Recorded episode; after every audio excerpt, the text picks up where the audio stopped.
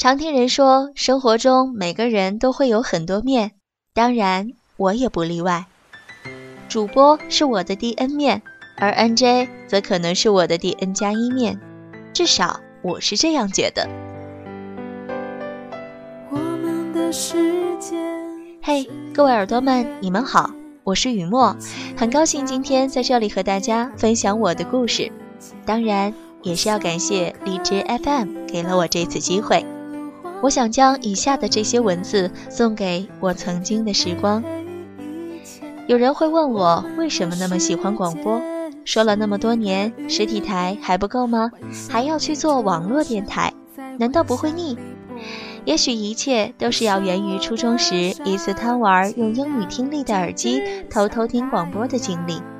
广播里是很好听的女声正在和听众分享夜晚的心情。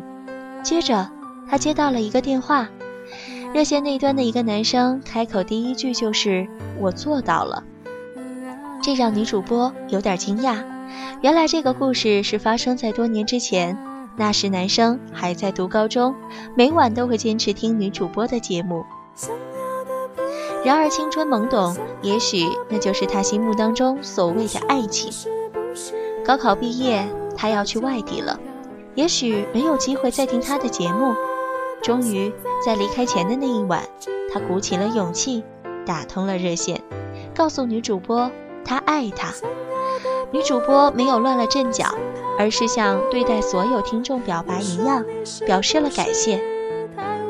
男生坚持着，女主播没有办法，于是说道：“好啊，那等你赚到人生的第一桶金时，再来找我吧。”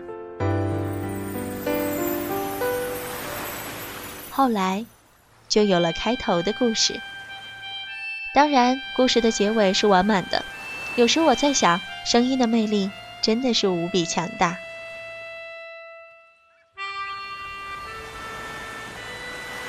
相对于很多人而言，我是个无比幸运的人。大四没有毕业就进入了媒体工作，从小小的会议记者到转行去做主播，从每天趴在电脑前写稿子到坐在话筒前分享点滴生活。我不知道这样的转换是不是好的，但至少我每天都是乐此不疲的。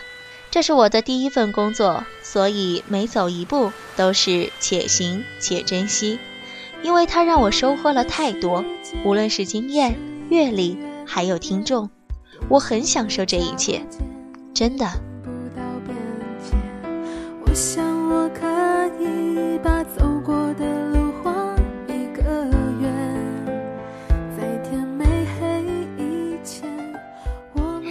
很多时候，家人不理解一个女孩子，而且是唯一的一个女孩，为什么喜欢往外闯？不怕寂寞吗？不怕受委屈吗？说实话，我也怕，比谁都要怕。我是个胆小鬼，我没有勇气面对。可是我知道，我的背后有很多人在力挺我，即使他们从来没有见过我，不知道我的名字，只知道我的声音。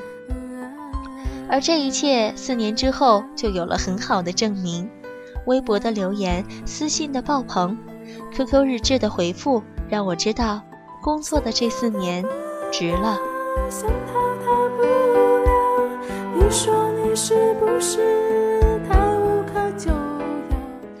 还记得以前看过这样的一条微博：一个人的一生应当有两次冲动，至少两次，一次为奋不顾身的爱情。一次为说走就走的旅行，看完之后我笑了笑，因为这两样我都占了。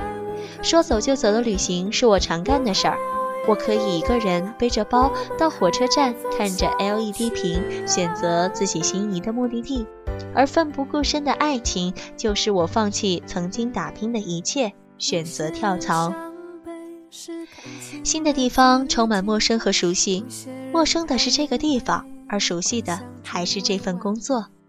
是的，我没有离开话筒，我真的舍不得。然而，并不是所有的话筒都适合我，所有的一切都不一样，这是我无法磨合的，连氧气都会觉得稀缺。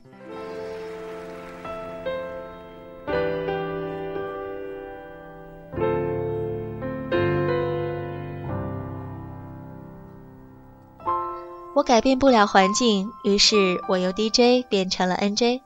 或许这是这个环境带给我的唯一的意外和惊喜吧。最初的 NJ 并不像我想象的那么简单。或许是由于平时工作都是直播，所以难免会觉得有些不同。不过好在我都坚持了。也许这种坚持的方式不同，那是因为我有了有家。并不是因为自己的职业原因而更有优势来组建新的电台，因为在这个团队里大家都很懵懂，但是我跟你们很努力的去磨合着，这是我在团队当中所学到的。谢谢有家的各位亲们，让我明白了什么叫做有你才有家。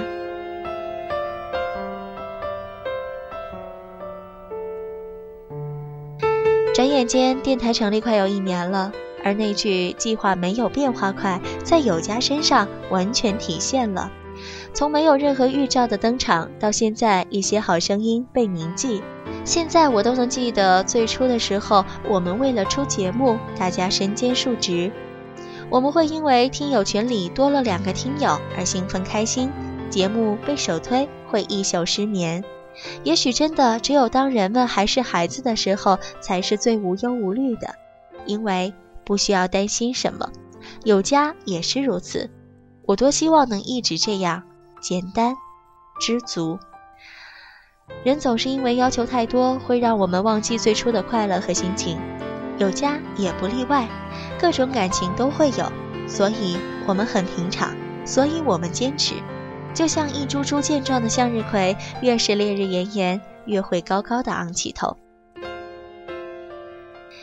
感谢有家带给我的一切，也许现在我由于种种原因，不能完全的将精力放在上面，有点遗憾。但是我一直都在，我还是愿意倾听大家分享生活的琐事，还是像以前一样，包括脸上长了一颗痘痘，都会来和我分享。谢谢你们的信任，接下来我还是会和你们一起成长，也会看着你们逐渐成长。有家的孩子们，我依然和你们共勉，我爱你们，亲爱的孩子们，有你才有家，有家才温暖。谢谢你们为有家所做的一切。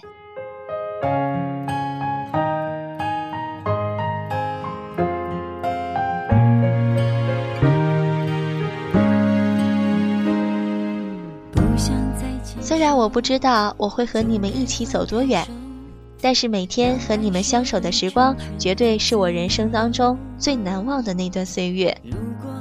有你们真好。虽然我们来自天南海北，虽然我们从未谋面，不过借助这样的一个声音平台，不过因为声音，我们相聚了，我们认识了。我觉得我会一生都珍惜这种缘分。好了，感谢您的聆听。我是雨墨，希望下次还能有机会和大家一起用声音来分享时光。我是雨墨，后会有期。